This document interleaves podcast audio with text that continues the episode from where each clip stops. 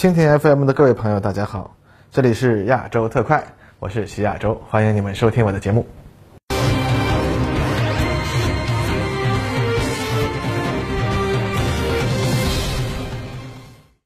各位观众，大家好，我是观察者网的徐亚洲，欢迎收看本期的亚洲特快。我们呀继续探讨前沿话题。那么最近啊啊，中国和印度呢啊之间这个边境问题啊又成为了一个新的热点。那么印度进行了首先的挑衅。那么我相信啊，呃，中国和印度在我们双方现在的这个力量对比之下，那么我国呀一定能够很好的处理好我们的这个边境的这些问题啊。大家不要信谣传谣是吧？啊，因为印度现在的谣言已经是在满天飞了啊。那么具体的情况啊，稍后有更加详尽的信息以后啊，再跟大家进行分享。那么最近呢，中国和印度呢分先后进行了一次对于本国来说具有历史意义的火箭试射。那么我国呢，使用长征二号 F 运载火箭，将一枚可重复使用的飞行器送入了地球轨道，在轨飞行两天后返回地面。而印度呢，则刚刚进行了一次成功的高超声速啊飞行试验，在试验期间，首次进行了超燃冲压发动机的点火试验，发动机呢在六马赫的速度下，成功持续工作了二十秒啊！热衷于俱乐部论的这个印度媒体啊，马上就开始说了。印度成功跻身于世界上仅有中美俄和印度四个成员的高超声速俱乐部了啊啊！那么中国发射的这个飞行器呢？根据美国 NASA 公布的信息和一些航天爱好者的观察，它的轨道呢基本与美国 X-37B 航天飞机一致。那么美国 NASA 呢也因此确认称，中国发射的是一种类似 X-37B 的小型航天飞机。其实呢，关于小型航天飞机的作用，尤其是在技术上呢，比 X-37B 更先进的小型航天飞机可能的军事价值啊。那么列车长在今年三月份的视频里就已经说过。那么这里呢，稍微提一句啊，总之呢，以我国在高超声速空气动力学和耐高温高强度材料领域的技术水平，完全可能实现当年 X-37B 计划而未能实现的，只需消耗常规变轨方法百分之五燃料的空气动力辅助变轨技术。那么，如果实现，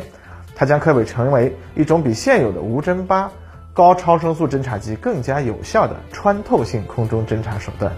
此外呢，至于想搭载卫星关键连部件进行长期在轨测试并带回地面呢，靠近别国的低轨道航天器进行侦察，或者用机械手做点什么不可告人的事情啊啊，这些 X-37B 可以执行的任务吗？我们的理论上也没有问题吗？啊，那么当代中国的科研试验。尤其是航空航天的这个科研试验体系啊，一方面呢，相比我们过去啊，算得上是财大气粗了很多啊。许多试验呢，我们都可以进行，而且呢，我们的航空航天系统内的国家队的大部分项目都处于保密状态，因此呢，外界了解不多。但实际上呢，中国的科研试验试飞呢，还是非常的密集，持续不断，而且大量的试验都极具创新价值。基本上来说呢，能够披露出来、公开进行、要给国家长脸的这些试验，要么。啊，是这个非国家队的实验啊，比如说前几年的这个星空二号啊，厦门大学的这个嘉庚一号啊，这些都是非国家队产品。这些产品啊，都使用专门研制或者临时改装的相对廉价的火箭助推器，它就发射上去了嘛。而那些公开的国家队实验，基本上都是已经接近工程实用阶段的产品，比如说当年咱们的这个反卫星实验，后来反舰弹道导弹实验啊，再后来不明飞行物的墨迹数量突然爆发性增长，那么。在这些密集的啊近乎于公开的试验的背后，有多少次默默无闻、悄悄进行的原理验证，多少次零部件试验，多少次基础参数的收集试飞，这个可能已经无法真正计数了啊！但仅以我浅薄的个人经历而言啊，啊，当年在西北旅游啊，短短的一个星期时间就碰到了四五次接近靶场区域的道路封锁，返程的时候呢，还因为碰上了航班啊，因为试验场的空域封闭而延期。那么这么密集的实验背后呀，都是我国军工科研人员的奉献。前几年啊，有一次跟随某所团队采访他们的某型无人机打靶，在西北地区啊某机场与他们朝夕相处了一个星期。他们的团队中呢，有很多人都是从北京跑到西北沙漠啊，一次就是一两年回不了家。那么后来呢，为了照顾年轻员工啊，单位里面出了新规定，单身的和刚刚结婚的年轻人跑外场不能超过半年。那么中国的高超声速航空航天试飞试射啊，这密集达到了什么程度呢？咱们仅说这个高超声速领域啊，咱们知道，美国2006年联合澳大利亚、德国、英国啊，联合开展了一个代号 High Fire 的这个高超声速试飞项目，使用探空火箭发射小型高超声速试验飞行器进行试验。这个项目的核心概念呢，就是使用小火箭将模型的高超声速飞行器发射出去，然后收集各种飞行数据。那么这个试验方法呢，也是当年钱学森提出的，可以用很低的成本进行高超声速的飞行试验。那么可见呢，即使是美国人，他也要通过这种节约经费的办法来尽可能搜集高超声速飞行的很多数据。不过呢，这个飞行试验的项目的结果呢，根据我们国内的论文的说法啊，对它的评价不高，因为整个计划的核心研究团队是澳大利亚昆士兰大学，在工程经验方面呢，明显是有所欠缺的，而且呢，在经费方面呢，也有所不足，而且呢，美国和澳大利亚之间的配合啊，啊，用这个相关论文的原话说，就是叫有相当的改进余地啊。那么这个项目大致来说啊，就和我们前面提到的这些星空二号、加更一号这些项目类似，都是以大学为核心团队，然后啊国家相关部门和他们配合，共同设计实验。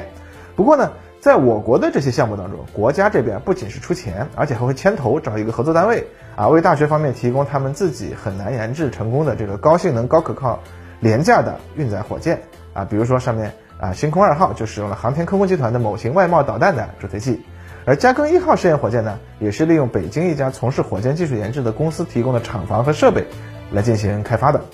那么现在在北京亦庄已经有一大批活跃的此类公司出现，他们基本呢都是创立于二零一零年之后。大部分的民营航天公司针对的市场呢，一方面是国内旺盛的小卫星发射需求，另一个啊就是密集的高超声速试飞的需要啊。准确来说，就是为那些没有国家队背景又希望开展高超声速研究的大学院校企业提供可靠廉价的助推火箭嘛。那么实际上可以说呢，中国进行了多少次高超声速飞行实验啊？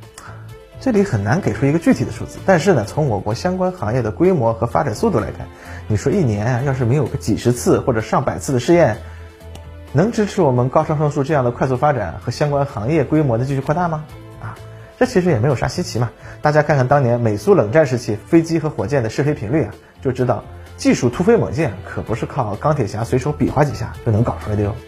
那么相比之下呢，上面提到了美国和澳大利亚合作的这个 h i f i r 项目，它总共只进行了四次试验。当然了，这个只是美国和澳大利亚合作的啊，在此之前呢，澳大利亚自己用同样的火箭进行了十次的试射。而美国呢，在高超声速领域的试射和试飞的数量虽然远不及我国，可能也比不上俄罗斯，但其实呢，也算是比较密集的。其实他们一直都在做，没有真正的停止。只不过呀，啊，由于在二零一零到二零一八年间，高超声速技术啊不是美国发展的重点，那么相关的试验试飞啊频率就比较低了而已。那么相比之下，印度的情况啊又如何呢？啊，首先我们要客观的看待啊印度的国家能力。啊，虽然中国互联网上充满了啊印度笑话，而印度本身呢，也确实是一个有着严重的封建残余、内政能力很大程度上停留在前现代化的国家。但是啊，另一方面，看过我之前分析印度的视频的朋友也应该记得，印度在甘地家族三代人相继掌权的期间，从一个落后的农业国变成了一个初具规模的工业国，并且呢，建立了一套水平虽然低，但有一定独立性的规模工业。光是这一点就已经比中华民国啊在大陆时期那就强多了嘛。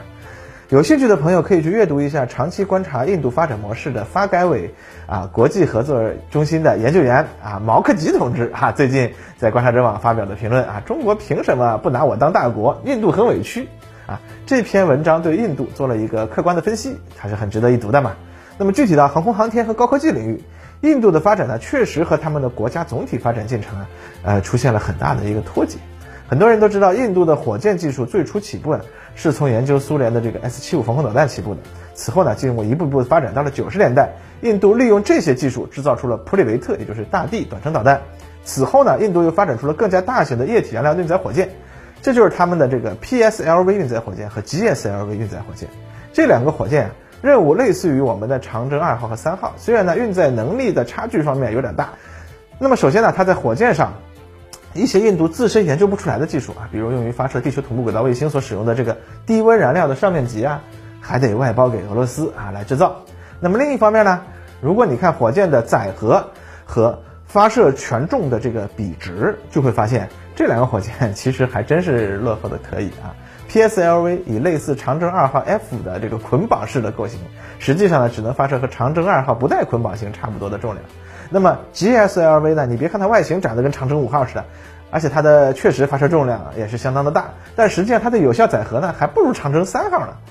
那么换句话来说，印度运载火箭的技术水平啊，其实还真是有点让人捉鸡的啊。那么，但是印度研制火箭嘛，它的目标啊也和中国一样是要搞两弹一星。那么大地作为一个短程弹道导弹，并不是一种很安全有效的威慑手段嘛。这个大家也能看出来，咱们之前也说过，它的发射车队啊比当年苏联的飞毛腿还要庞大。那么导弹发射车和运载车还是分开的，也就是说导弹要在运载车上面呃和燃料车对接啊，加注燃料和氧化剂，然后再吊装到发射车上才能发射。那么这个准备时间起码是几个小时。那么如果对方的侦察监视能力和打击能力强，那就是基本白给喽。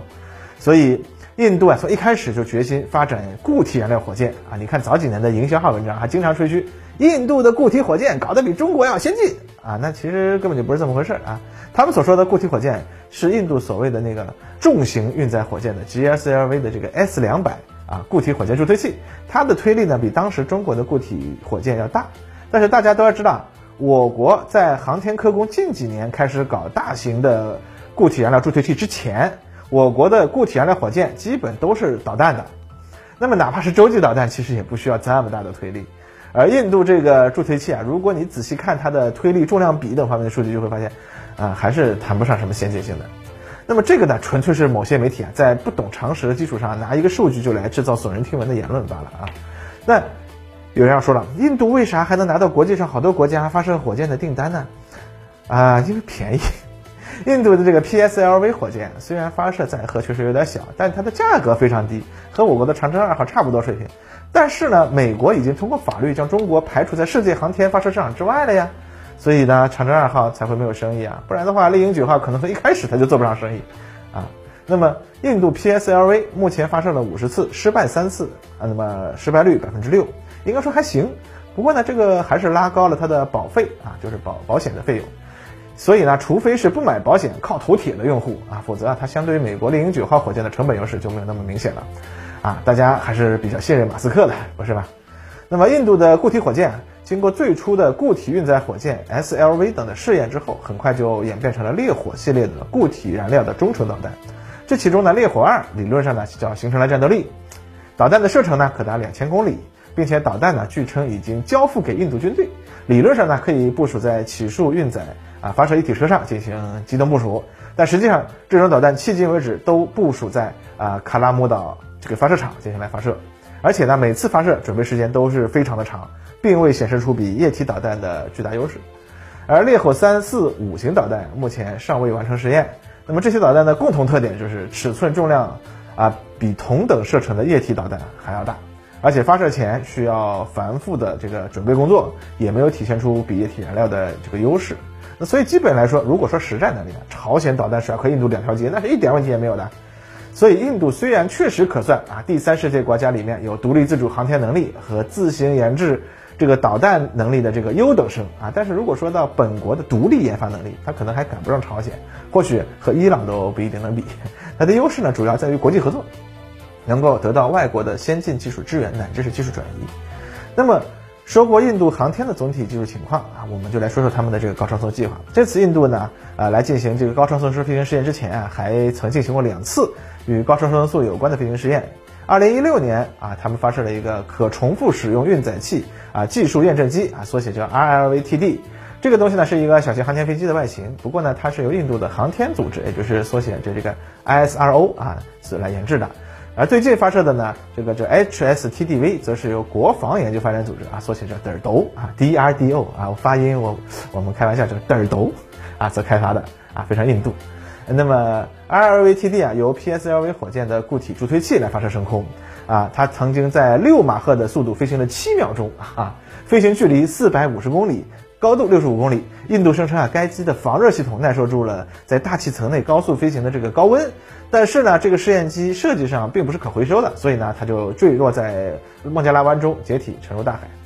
而二零一九年和今年，他们进行了两次试射的这个 HSTDV，则是一种用于验证超燃冲压发动机技术的飞行器，由印度军方的研究机构啊德尔斗来负责。一般认为，它是为了研制这个布拉莫斯二高超音速导弹而研制的验证弹，用于验证。超燃冲压发动机的性能啊！不过俄罗斯之前不是已经宣称他们的锆石导弹是超燃冲压发动机了吗？这怎么就不直接卖给印度呢？那么这事儿就本身就有意思了嘛。列车长认为最靠谱的一个猜测是 HSTDV 和布拉莫斯二是俄罗斯的一个钓鱼项目，